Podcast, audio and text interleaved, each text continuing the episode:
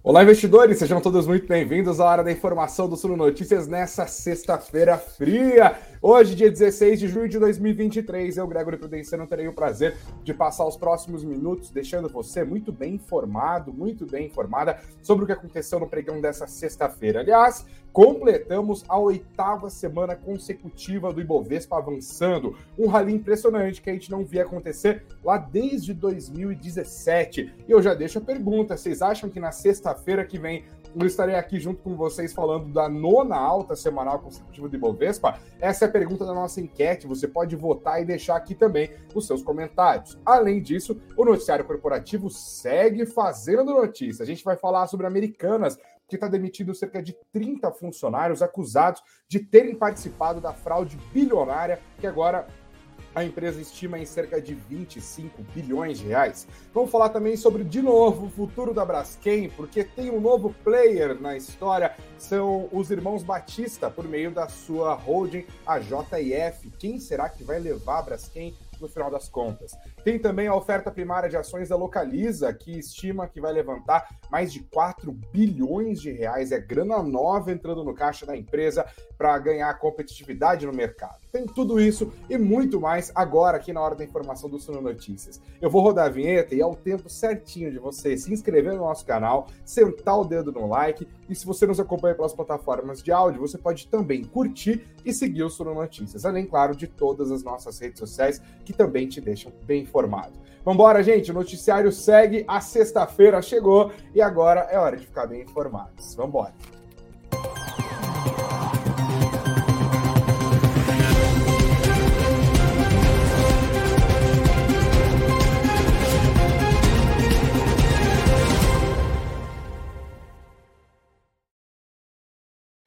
Olá, investidores! Olá, investidoras! Sejam todos muito bem-vindos aqui para nossa conversa dessa sexta-feira. Não sei aí, mas aqui em São Paulo já está caminhando para os 11 graus. Meu Deus, que friaca! Não tem nem roupa para isso, rapaz. Olha, eu moro no Brasil que é para não passar frio. Acho estranho esse pessoal que fica falando, ah, adoro frio, adoro frio. Mas como assim?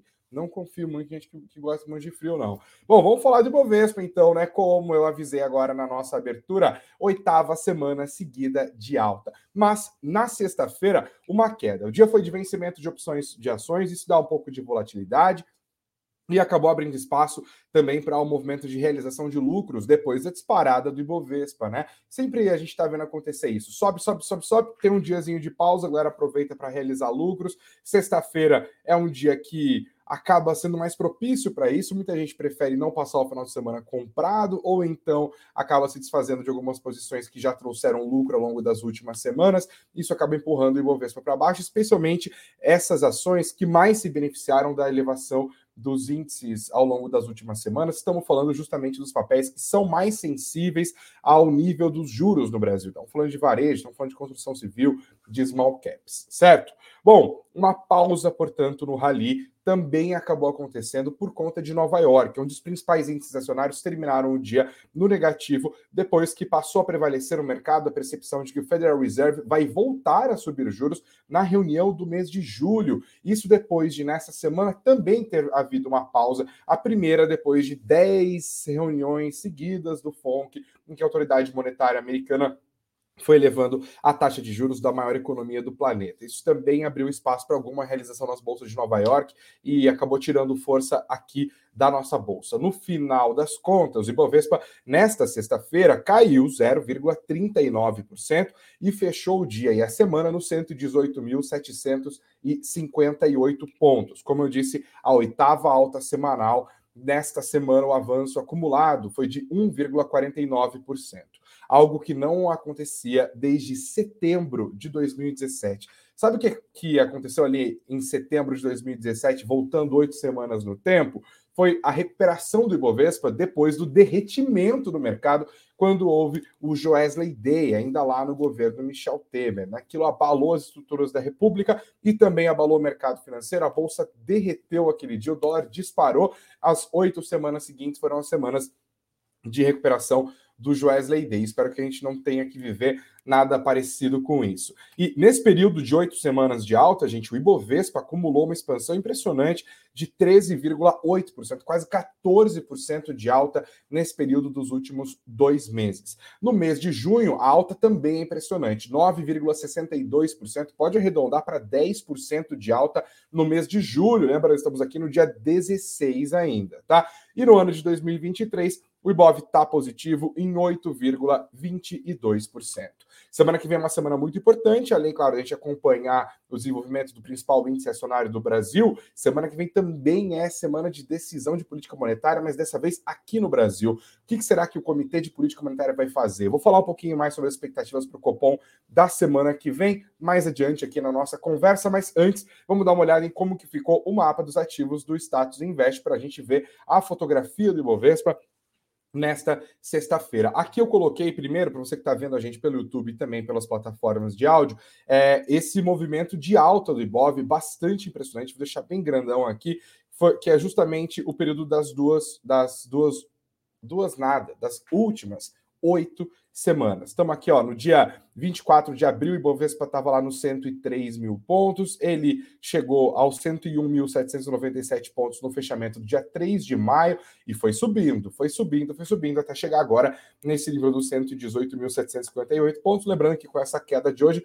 não é o pico, tá? Na quarta-feira, o Ibov bateu 119 mil pontos, terminou no 119.067, e na quinta-feira, o pico desse processo até o momento, 119.221 pontos no fechamento de ontem.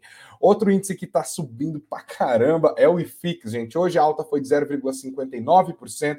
O IFIX está muito bem, obrigado. Uma alta de 0,59% para o IFIX Parece pouca coisa para quem está acostumado a olhar para o Ibovespa, mas para IFIX é muita coisa, viu, gente? Inclusive, com essa alta de 0,59, o índice fechou hoje nos 3.082 pontos, 3.083, na verdade, já ensaiando uma chegada no nível dos 3.100 pontos. Olhando para o Ibovespa, antes de olhar para o IFIX hoje, a gente vê aqui é, setores majoritariamente negativos, serviços financeiros diversos, que inclui a B3 e também a Cielo, comércio e distribuição todinho para baixo, serviços médicos hospitalares, bebidas, setor de diversos alimentos processados, telecomunicações, varejo, previdência, é, de programação também, né, que inclui aqui as ações da Local Web, da TOTOS, da Melius, setor de construção civil. Falei, todos esses setores que subiram muito com esse processo de queda dos juros, hoje acabaram passando por um movimento de realização. O setor de madeira e papel também majoritariamente no negativo, assim como no setor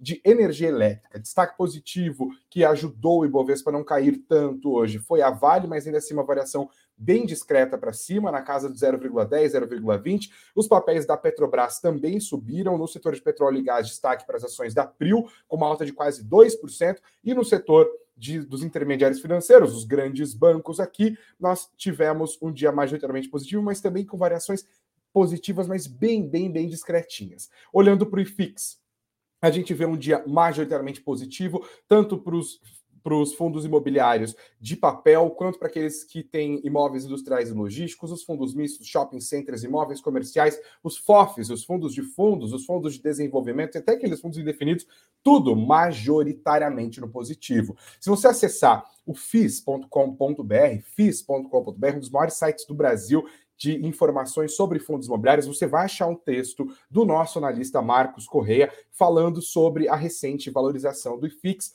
12% de alta em pouco mais de dois meses, coincidindo com o processo de alta do Ibovespa. Ai, que coincidência. Não é coincidência. É quando o mercado começou a colocar nos preços dos ativos que estavam amassados pelos juros altos a expectativa da Selic começando a descer. Vale para as ações, vale também para os fundos imobiliários. De abril para cá, mais de 12% de alta, com todos os gráficos aqui do Status Invest também no site do FIS.com.br.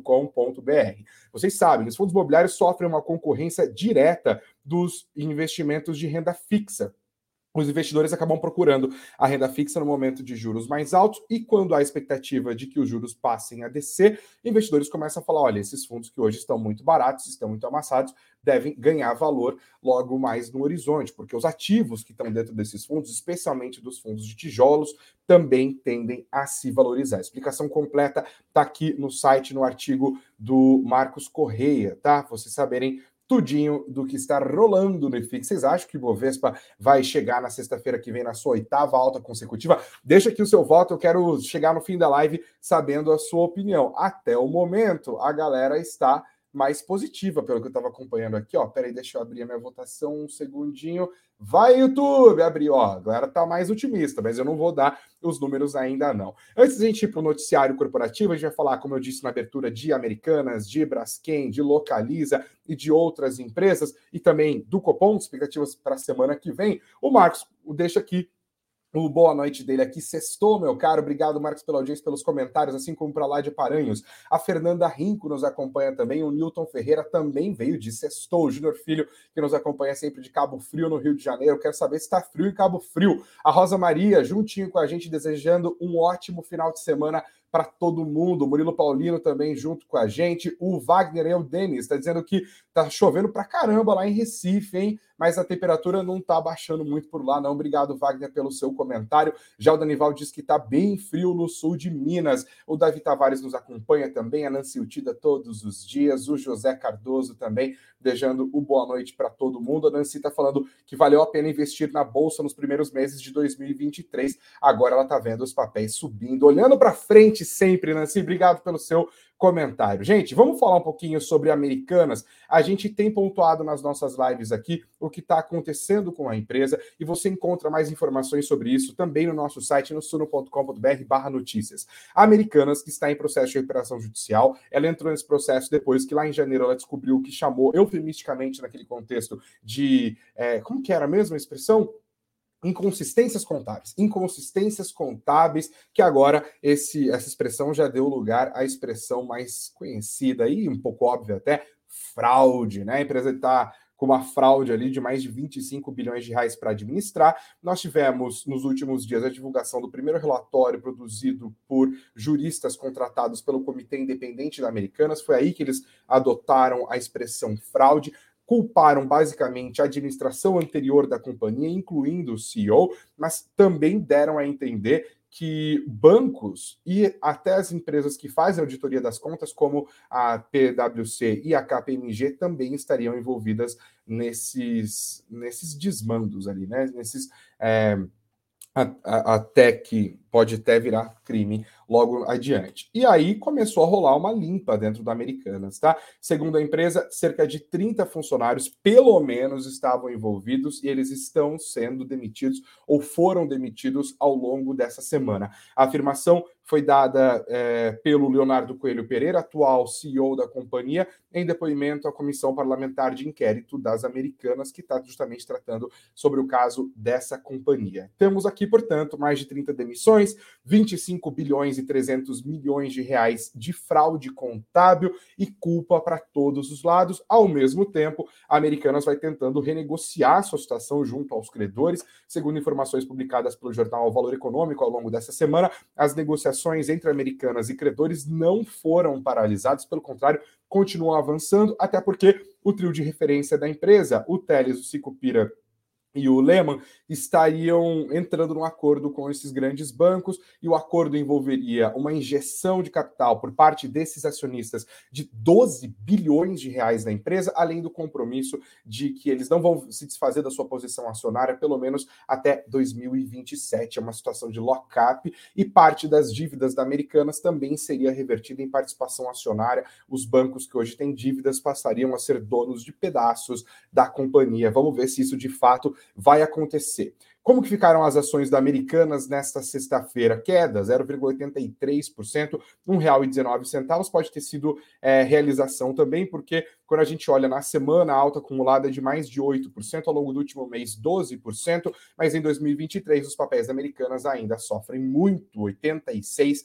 0,82% de queda. Viramos a página agora, vamos falar um pouquinho mais sobre Braskem, outro caso corporativo que a gente tem acompanhado de lupa aqui no Sul Notícias, porque está uma briga de facão no escuro. Quem quer levar a Braskem? Está todo mundo levantando a mão. A Braskem, gente, é uma empresa que ela surge de uma parceria entre a Odebrecht e a Petrobras. A Odebrecht é a controladora, tá? Ainda é a controladora, tem pouco mais de 51% do capital votante da companhia. A Petrobras tem uma outra parcela de quase 40%, cerca de 31% do capital social da empresa, e outros 3% dos votos estão nas mãos dos acionistas minoritários. O que, que acontece? A Odebrecht não virou Novo Honor à toa. Esse rebranding aconteceu também enquanto a companhia tentava se reerguer dos escândalos revelados pela Operação Lava Jato, que fizeram com que a empresa perdesse muitos contratos e se endividasse loucamente. Então ela tem uma pressão dos seus credores para que se desfaça da sua participação na petroquímica para conseguir pagar esses caras. Até porque parte dessas dívidas da Braskem estão nas mãos dos credores, são garantidas justamente pela participação da Novo Honor dentro da Braskem, tá? dos, dos, credores da Novo Honor, perdão, não credores da Braskem, embora a Braskem também tenha bastante dívida. Mas no caso aqui é, interessa a Novo Honor vender o seu bloco controlador para conseguir caixa e pagar suas dívidas. Ok sabemos disso. Houve várias ofertas. Teve oferta da gestora americana Apollo. A oferta da gestora americana Apollo depois ganhou mais força quando a Empresa Nacional de Petróleo de Abu Dhabi, a ADNOC, na sigla em inglês, se juntou a ela, porque para eles também seria estratégico botar na sacolinha a maior petroquímica das Américas. Também houve depois uma proposta apresentada pela Unipar, que também tem interesse no bloco controlador. A Petrobras teria entrado no páreo, ficou aquele vai não vai. Estamos ainda na situação de vai não vai, porque a Petrobras muda um pouco o jogo jogo, ela tem direito preferencial, tá? Então, se uma outra empresa faz uma oferta pelas ações da Novo Honor na Braskem, a Petrobras pode igualar a proposta e acabar levando. É, assim como a Petrobras também tem aquela tag along nas, no, no estatuto da Braskem, significa que quando alguém faz uma oferta pela participação da Nova Honor na Braskem, ela também pode o, estender essa oferta à Petrobras e os minoritários ficam ali meio que chupando o dedo, né? Só que hoje nós vimos a repercussão no mercado de um possível novo player que já tinha sido noticiado em outros momentos, mas que agora volta à vida, que é a JF, a holding dos irmãos Batista. Eu acabei de falar do, jo, do Joesley Day, né, lá em 2017, são os mesmos irmãos Joesley que a gente está falando, os caras são alguns dos empresários mais ricos do Brasil, bilionários, donos da JBS, de outras grandes empresas, do Banco Original, do PicPay, tá tudo dentro da sacolinha deles, e eles também teriam interesse, segundo o broadcast do Estadão apurou, de fazer uma oferta pela, uma, pela, pelas ações da Novo Honor, na, aliás, pelas ações da Braskem que estão nas mãos da Novo Honor. A matéria está aqui no nosso site, você confere comigo no sono.com.br barra notícias, tá? Teria que ser uma daquelas ofertas ali, né? A JTF já tinha manifestado o interesse na petroquímica em meados de 2022, considerando a possibilidade de diversificar os negócios da família Batista. Além disso, Bradesco, Itaú, é, Santander, Banco do Brasil e Banco Nacional de Desenvolvimento Social, BNDES, também querem recuperar o máximo possível dos 15 bilhões de reais que a Nova Honor deve a estes bancos. Segundo o. Uh, o broadcast, eles estariam procurando bancos para fazer uma operação e apresentar sua oferta pela Braskem. As ações da Braskem hoje subiram de novo 1,76%. Elas subiram forte logo na abertura, perderam força, chegaram a cair e foram avançando, avançando até terminar a sexta-feira e a semana nos 30 reais. Os papéis da Braskem já acumulam uma alta de quase 30% em 2023. Outro destaque do dia de hoje é mais uma daquelas mostras da agilidade do nosso país. Iniciado na gestão Sarney, o terminal da Rumo na ferrovia Norte-Sul foi finalmente inaugurado com a presença do presidente da República, inclusive, tá? Conclusão das obras dessa ligação ferroviária, que é considerada a espinha dorsal do combalido sistema sobre trilhos do Brasil. A Norte Sul tem 2.257 quilômetros de extensão e conecta os portos de Itaqui, no Maranhão, e Santos, em São Paulo, atravessando quatro regiões do nosso país. Em nota oficial divulgada pelo governo federal, é, o governo diz que a inauguração da, de, desse terminal, né, especificamente, deve gerar otimismo, desenvolvimento econômico e empregos. A cerimônia aconteceu nesta sexta-feira. As ações da Rumo hoje caíram 4,75% em 2023, acumulam alta de quase 24%.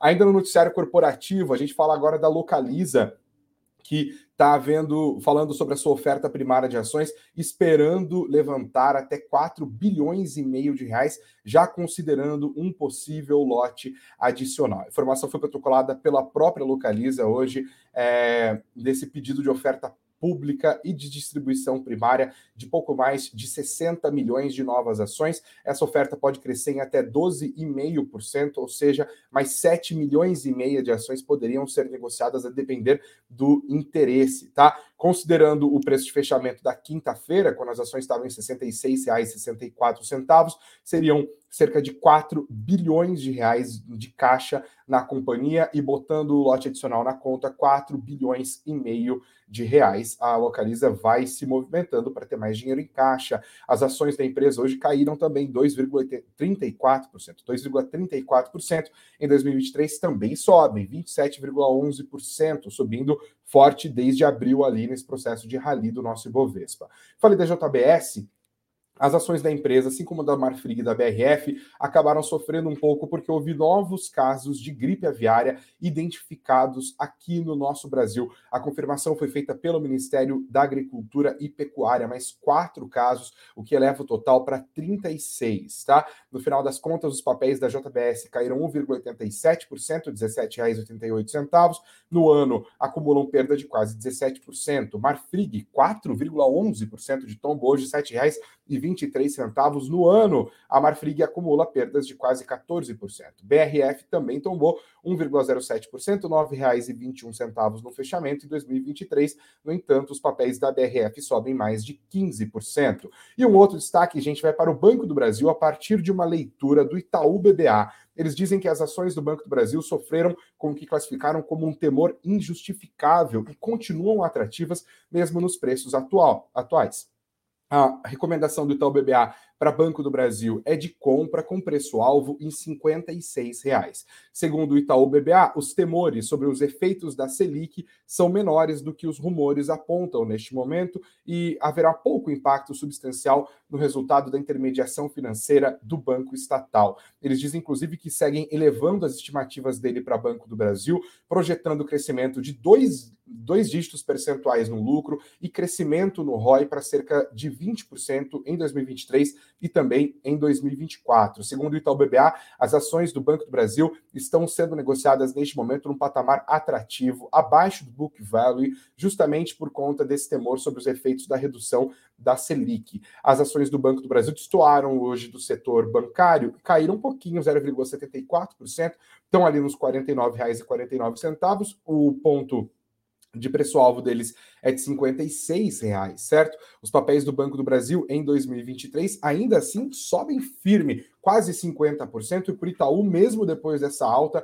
ainda assim vale a pena entrar em Banco do Brasil, que se tornou um dos queridinhos da nossa bolsa, inclusive, né? Eu já vou falar de Copom, mas antes deixa eu dar uma olhada mais um pouquinho nos comentários da galera que está junto com a gente, como o Jonathan, que nos acompanha da Zona Oeste do Rio de Janeiro, o Fábio Rocha também, o Marcos, que diz que faz três anos que ele não faz reserva de oportunidade, porque as oportunidades estão aí ao longo dos últimos três anos, mas diz que vai ter que voltar a fazer, porque acha que a bolsa vai ficar cara. Muito obrigado. O Fábio está deixando boa noite dele aqui também e dizendo que acredita que realizar uma entrada em Magazine Luiza nos próximos dias pode ser interessante. O Fábio acredita que especular nesse papel vai render algum lucro e acredita que, com a tendência de queda dos juros, as ações do Magalu serão beneficiadas. Muito obrigado, viu? O Edu Travaim está junto com a gente aqui, está falando que até em Goiás está chovendo. O final de semana promete ser de pantufas em casa, né, gente? Ele não tá dando moral para sair, não.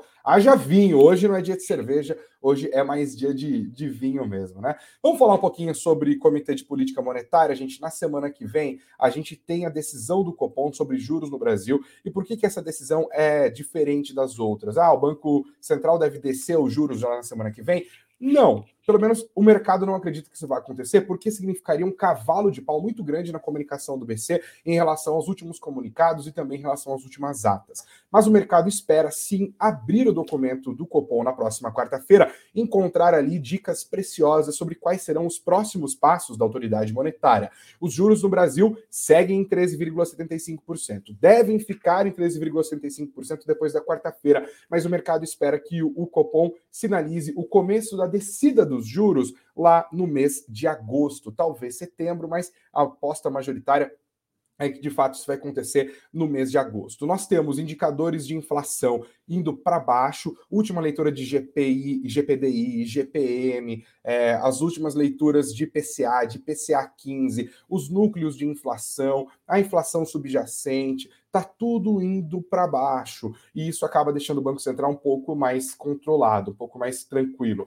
Tem também a ancoragem das expectativas, que era um argumento que o Banco Central estava usando nas últimas reuniões para não descer a Selic. Ele falava: olha, não importa só que a inflação esteja descendo. A gente tem que ancorar as expectativas de inflação. E as expectativas de inflação passaram também a descer conforme passou a andar no Congresso Nacional o projeto do arcabouço fiscal, que, de novo, não é o que o mercado esperava, não é mais rígido do que o teto de gasto, mas esse também foi furado mais de, de sei lá, dezenas de vezes, quantas vezes o teto de gasto foi furado, né? Então, ele era um projeto que, do ponto de vista do mercado, era interessante, mas politicamente se mostrou inviável. O arcabouço fiscal é um pouco mais flexível, é menos ousado, é, mas, no entanto, parece mais fácil de ser cumprido e, pelo menos, ele estabelece um limite para os gastos do governo. E é para isso que o mercado estava olhando. Conforme o arcabouço fiscal vai andando, e agora ele está no Senado, o governo está fazendo as últimas negociações ali para que ele seja aprovado no Senado, talvez tenha que passar rapidamente pela Câmara caso haja alterações,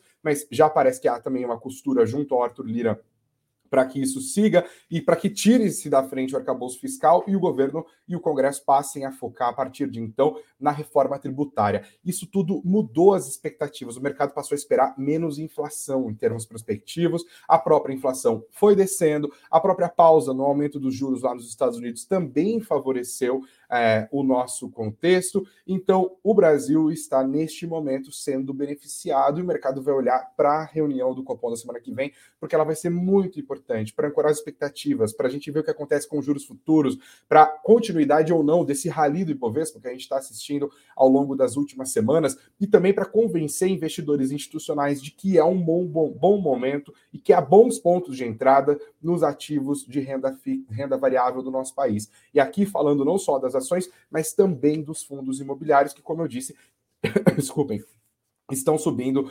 fortemente. A quarta-feira que vem é super importante. E segundo o levantamento publicado hoje pelo BTG Pactual, junto com especialistas, a mediana do mercado é isso mesmo: estabilidade na reunião que vem e começo do corte a partir do mês de agosto. Toda a cobertura sobre Copom, as expectativas e os resultados do Copom, a gente vai trabalhar bonitinho aqui nas nossas lives. Já conte conosco quarta-feira, anota na sua agenda. Claro, tem que estar anotado na sua agenda todo dia, porque 19 horas tem live de notícias. Mas se você não puder na semana que vem, reserve um espacinho, pelo menos para quarta-feira, que a gente vai repercutir bastante, junto com os nossos especialistas aqui da Suno, o resultado do Comitê de Política Monetária e falar das expectativas para renda fixa e também para fundos imobiliários, além de ações. Vamos fazer uma grande cobertura aqui, você não perde por esperar. Belezinha, gente? Bom, enquanto eu subo aqui a nossa escalada, vamos ver se esse microfone vai ser coberto ou não vai, eu dou o resultado aqui da nossa enquete. Eu perguntei para a audiência do Sono Notícias, eu estarei aqui nona semana Bovespa. 70% da nossa audiência diz que sim, vamos chegar na marca das nove semanas seguidas de expansão, 30% acreditam na interrupção ao longo dos próximos cinco pregões. A gente vai saber disso em uma semana. Obrigado a todos vocês que votaram, que deixaram os comentários, se inscreveram no nosso canal, que seguiram Suno Notícias nas plataformas de áudio, que estão interagindo com a gente. Lembrando que você fica sempre muito bem informado acessando também o nosso site. Coloca aí no seu pesquisa, pesquisa no Google, Suno Notícias, ou então vai direto, é suno.com.br barra notícias, suno.com.br barra notícias. Valeu, gente. Obrigado pela audiência, por todo o engajamento, pelos comentários e debates ao longo de toda essa semana. Segunda-feira, se Deus quiser, teremos muito mais informação para todos vocês. Eu estarei aqui às 19 horas, a qualquer momento que um Breaking News também se fizer necessário. Bom final de semana, muito juízo, fique agasalhado, proteja-se. Se está com mozão aí, ó, aproveita, é o momento da conchinha e deixa aquele vinho já bem estrategicamente posicionado final de semana pode render, hein? Beijos aos de beijos, abraços aos de abraços, muito dinheiro no bolso sempre. Até segunda-feira e aproveitem, porque o final de semana passa voando. Beijão.